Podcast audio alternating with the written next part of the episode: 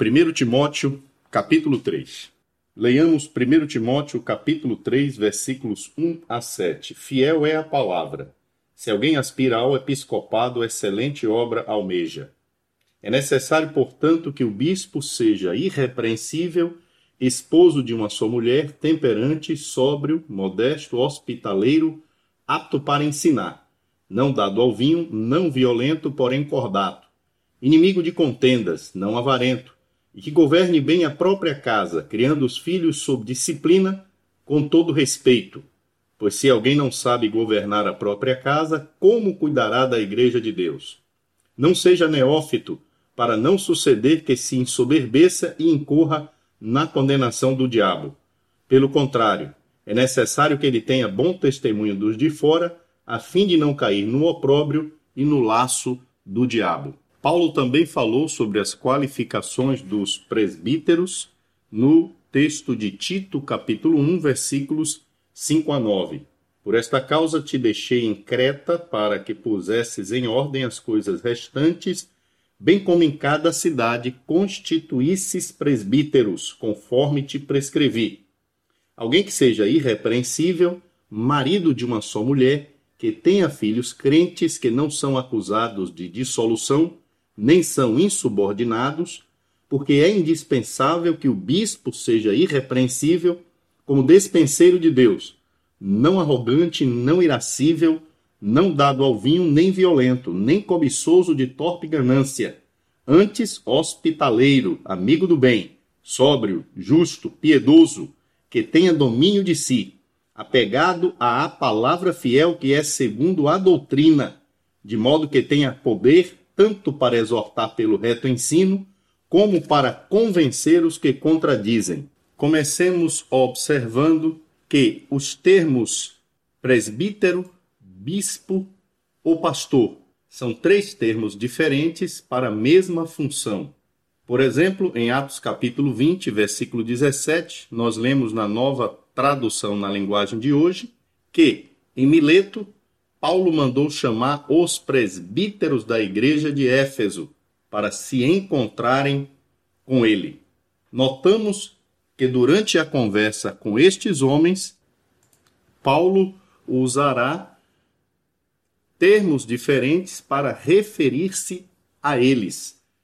Versículo 28: Cuidem de vocês mesmos e de todo o rebanho sobre o qual o Espírito Santo os colocou como bispos para pastorearem a igreja de Deus que ele comprou com seu próprio sangue. Paulo se dirige a este grupo de presbíteros, chamando-os de bispo e dizendo que deveriam pastorear a igreja de Deus.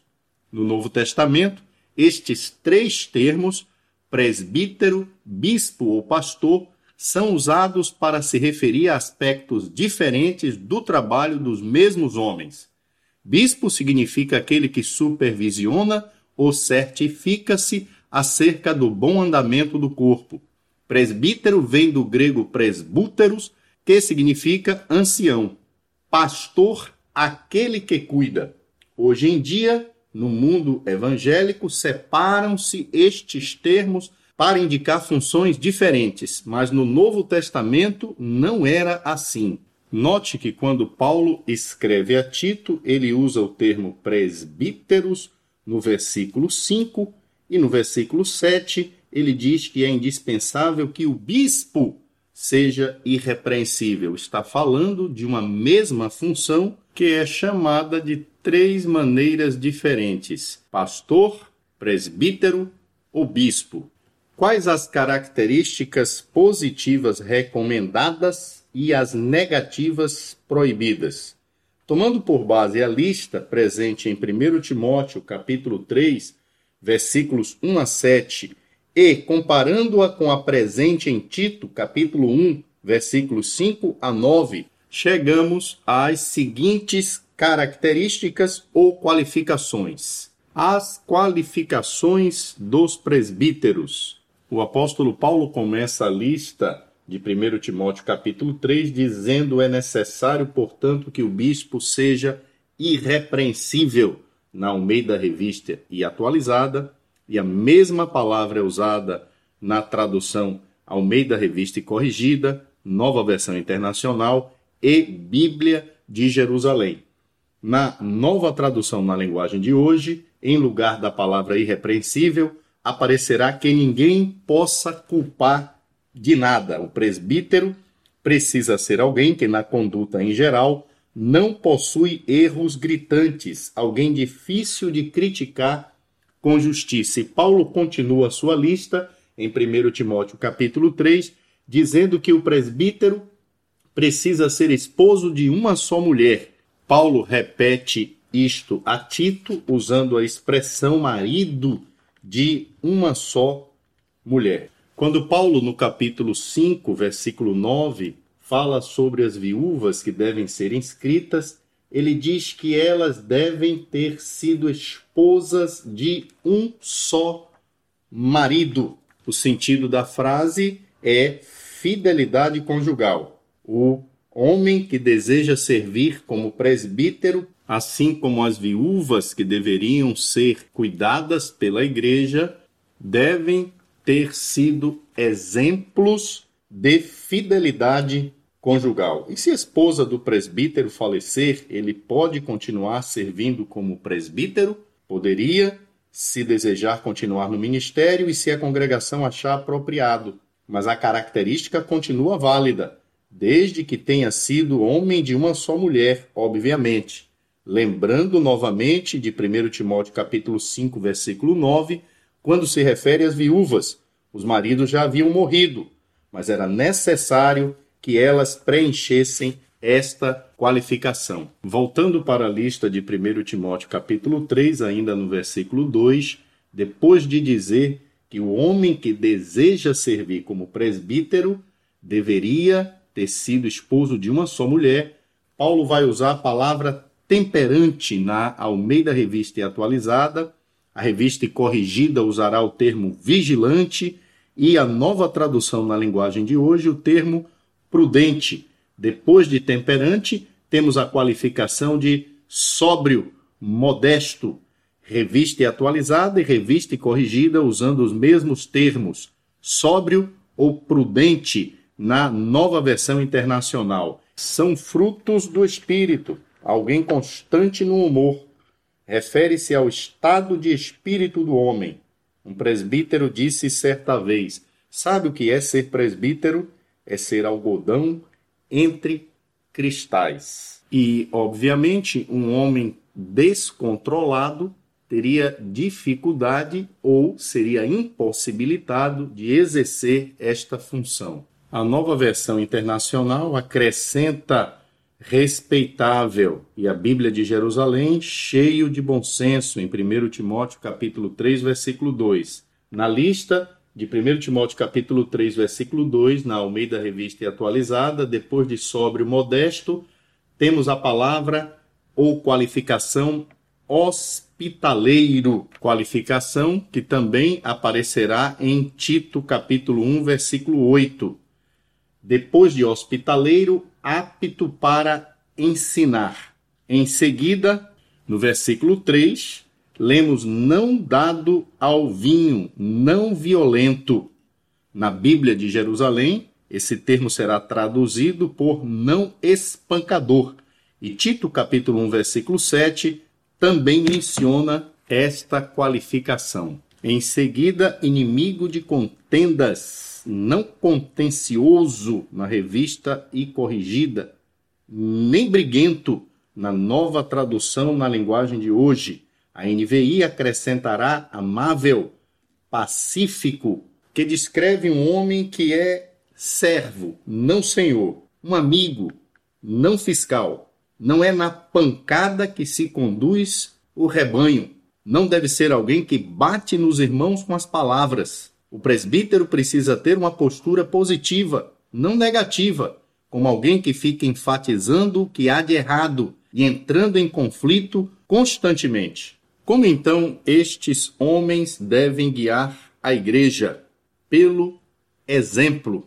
Lemos em 1 Pedro, capítulo 5, versículos 1 a 3. Rogo, pois, aos presbíteros que há entre vós, eu presbítero como eles, e testemunha dos sofrimentos de Cristo e ainda coparticipante da glória que há de ser revelada.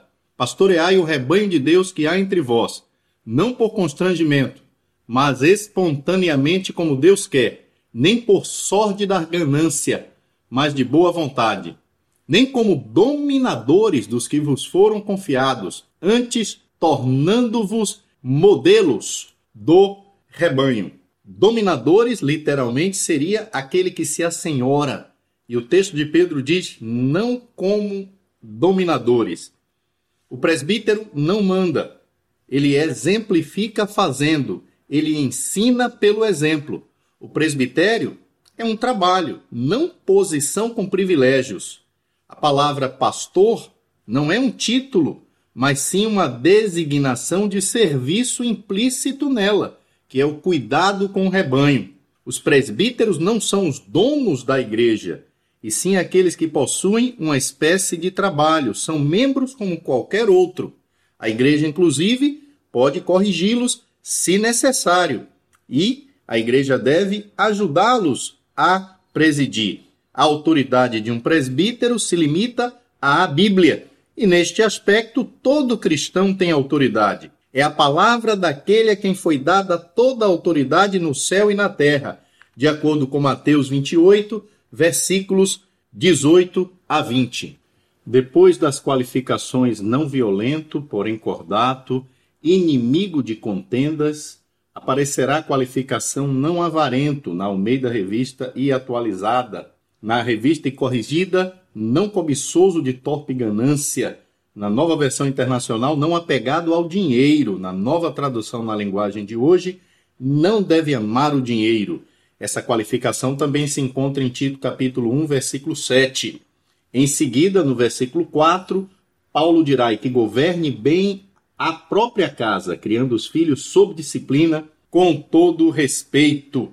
A NVI dirá ele deve governar bem sua própria família, tendo os filhos sujeitos a ele com toda a dignidade. 1 Timóteo capítulo 3, versículo 4. Como trabalhar tanto no reino de Deus sem perder a família. Faça de sua família sua equipe de trabalho. Leve-os com você, envolva-os no serviço cristão e estes momentos serão memoráveis, felizes, alegres, momentos vividos em família. Em 1 Timóteo capítulo 3, versículo 6, Paulo começa dizendo que o homem para servir como presbítero não deve ser neófito.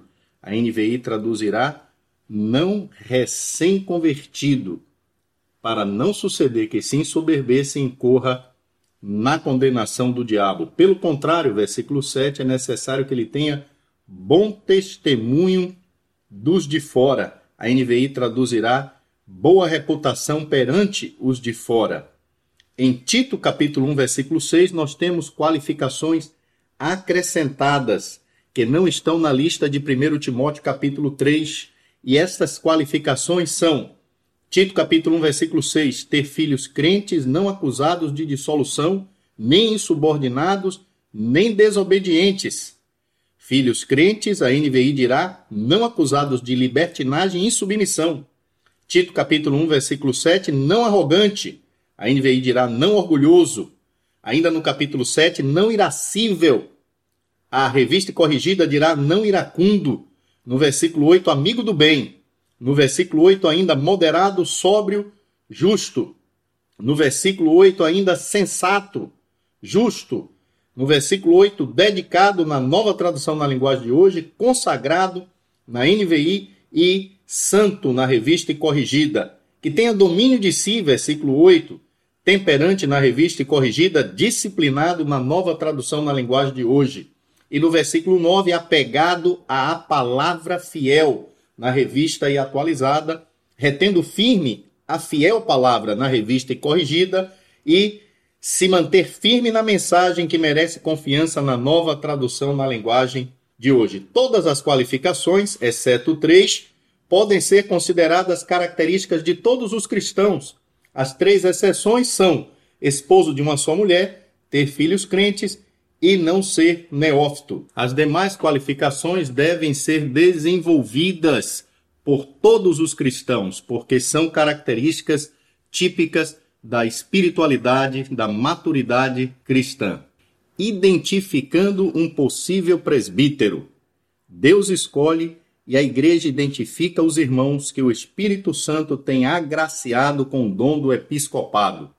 De fato, o papel da igreja não é o de decidir, mas de descobrir. Ser um presbítero, pastor ou bispo não é algo que vem da vontade ou do esforço humano, mas é a capacidade doada por Deus, de acordo com Atos 20, versículo 28. Não depende da vontade do homem, mas da de Deus. Por esta causa, a igreja recebeu instruções detalhadas para identificar tais obreiros. Usando estas listas de requisitos, presentes em 1 Timóteo capítulo 3, versículos 1 a 7 e Tito capítulo 1, versículos 5 a 9, apresentamos uma sugestão para a descoberta de possíveis nomes para o presbitério da igreja. Insistimos, porém, que este sistema é apenas sugestão. Só tem força em seu caráter de exposição das Escrituras. Se puder encontrar um irmão sobre o qual todas as questões abaixo sejam respondidas de modo afirmativo, é possível que ele tenha o dom de Deus para o episcopado. Requisitos dos bispos e presbíteros. Presbítero não neófito. Ele tem mais de 40 anos? Ele é um cristão há muitos anos? Presbíteros são homens com muitos anos na fé. Um novo convertido não será escolhido como bispo. Ele precisa de experiência na igreja. Um cristão jovem não será bispo. O mínimo de 40 anos de idade, que foi o caso de Tiago, irmão de Jesus, é apenas uma sugestão. Irrepreensível, bom testemunho dos de fora. Ele tem uma boa conduta geral, ele tem uma conduta social inatacável. Presbíteros são homens de reconhecido bom caráter. Os presbíteros não precisam ser perfeitos, mas um bom modelo esposo de uma só mulher, governando bem sua casa e tendo filhos fiéis a Deus. Ele sempre foi e é fiel à sua esposa. Ele tem uma boa família onde todos os filhos são cristãos fiéis. Presbíteros são homens com uma família cristã em ordem. Um bom cristão que não conseguiu levar todos os seus a Cristo ou que não os manteve fiéis não pode servir como um bispo. Os pastores são homens que conseguiram acertar com a sua casa. Apto para ensinar, apegado à palavra fiel, ele valoriza e ensina a Bíblia, ele saberá ensinar e corrigir. Presbíteros são homens com sabedoria na palavra de Deus. O bispo precisa conhecer a Bíblia na prática.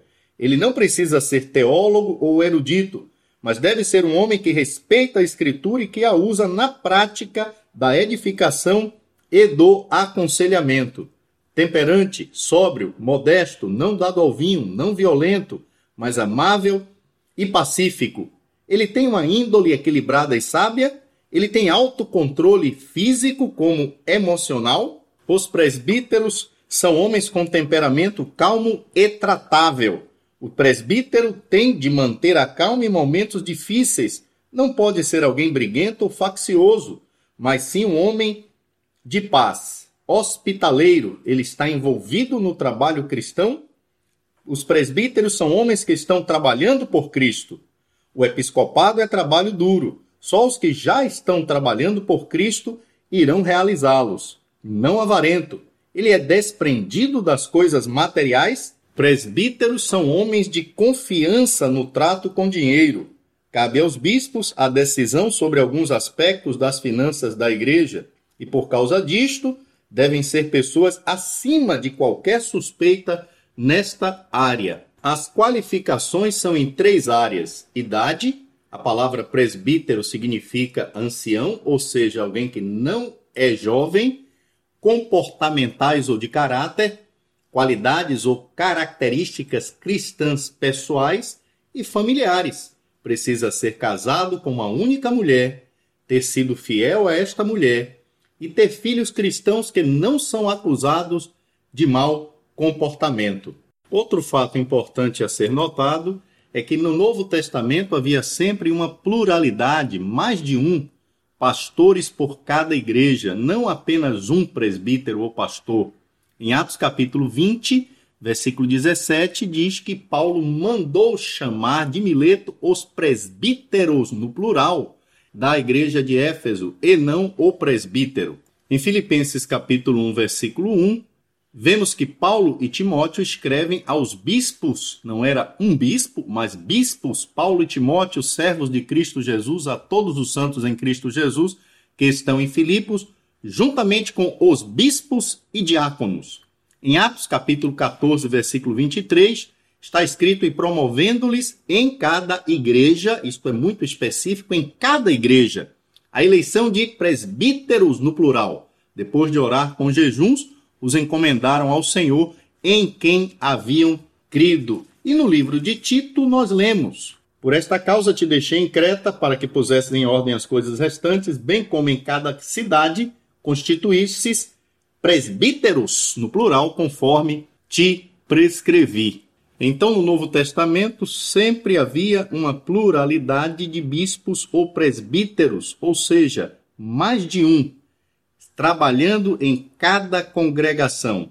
Nas igrejas fundadas na primeira jornada missionária, como já visto, Paulo e Barnabé designaram-lhes presbíteros. Atos capítulo 14, versículo 23. Na igreja em Jerusalém havia presbíteros Atos capítulo 15, versículo 2, versículo 4, versículo 6, versículo 22, versículo 23, Atos 16, versículo 4, Atos 21, versículo 18. Na igreja de Éfeso havia presbíteros. Atos capítulo 20, versículo 17 e 28. Na igreja de Filipos, como já visto, Filipenses capítulo 1, versículo 1. Nas igrejas em Creta, Tito capítulo 1, versículo 5. Nas igrejas entre as doze tribos dispersas entre as nações, Tiago capítulo 5, versículo 14.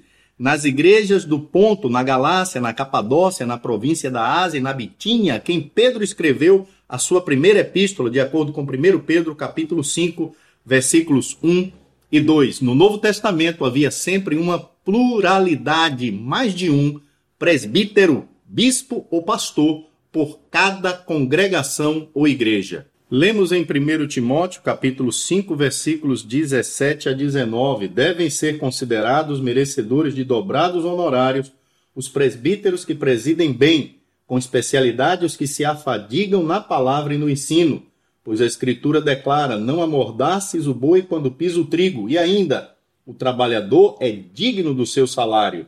Não aceites denúncia contra presbítero, senão exclusivamente sob depoimento de duas ou três testemunhas. A igreja tem deveres para com seus presbíteros: honrá-los e respeitá-los, sustentá-los financeiramente, se necessário e se for possível, e não aceitar denúncia falsa. Continuando a leitura do texto em 1 Timóteo, capítulo 3, versículo 8 a 10, semelhantemente quanto a diáconos, é necessário que sejam respeitáveis de uma só palavra, não inclinados a muito vinho, não cobiçosos, de sorte da ganância, conservando o ministério da fé com a consciência limpa. Também sejam estes primeiramente experimentados, e se se mostrarem irrepreensíveis, exerçam o diaconato. Para os diáconos também há qualificações e estas são citadas aqui neste texto. O diácono precisa ser experimentado primeiramente. E alguém pode perguntar: por que experimentar o diácono e não o presbítero? O presbítero já deve ser alguém experimentado pela própria carreira cristã. Imagine colocar alguém em fase experimental para aconselhar os irmãos em suas vidas espirituais. Isto poderia trazer problemas para estes cristãos sendo aconselhados por pessoas inexperientes ou não provadas na carreira cristã. Versículos 11 a 12 há uma referência às esposas dos diáconos. Da mesma sorte quanto a mulheres, é necessário que sejam elas respeitáveis, não maldizentes, temperantes e fiéis em tudo. O diácono seja marido de uma só mulher e governe bem seus filhos e a própria casa. Observe que no contexto, a partir do versículo 8, trata-se de diáconos, e no versículo 12 voltará ao tema diácono. Apenas no versículo 11 temos as mulheres sendo mencionadas. Logo, de acordo com o contexto, trata-se das esposas dos diáconos. Versículo 13: Pois os que desempenharem bem o diaconato alcançam para si mesmos justas proeminência e muita intrepidez na fé em Cristo Jesus. Servindo, o diácono cresce. A exaltação é mediante a humilhação. Versículos 14 a 16, Paulo descreve o propósito da sua carta. Escrevo-te estas coisas esperando e ver-te em breve, para que se eu tardar, fique ciente de como se deve proceder na casa de Deus que é a igreja do Deus vivo, coluna e baluarte da verdade. Evidentemente, grande é o mistério da piedade. Aquele que foi manifestado na carne, foi justificado em espírito, contemplado por anjos, pregado entre os gentios, crido no mundo, recebido na glória. Desta forma, Paulo dá a Timóteo diante da igreja a autoridade de o enviado do apóstolo servir à congregação em Éfeso. No versículo 15 do capítulo 3, Paulo diz que a igreja é a coluna e baluarte da verdade. Este é um tema muito importante presente nas epístolas de Paulo a Timóteo e Tito. No capítulo 1, versículo 10, Paulo já havia mencionado a sã doutrina e a necessidade de lidar com aqueles que se opõem a ela.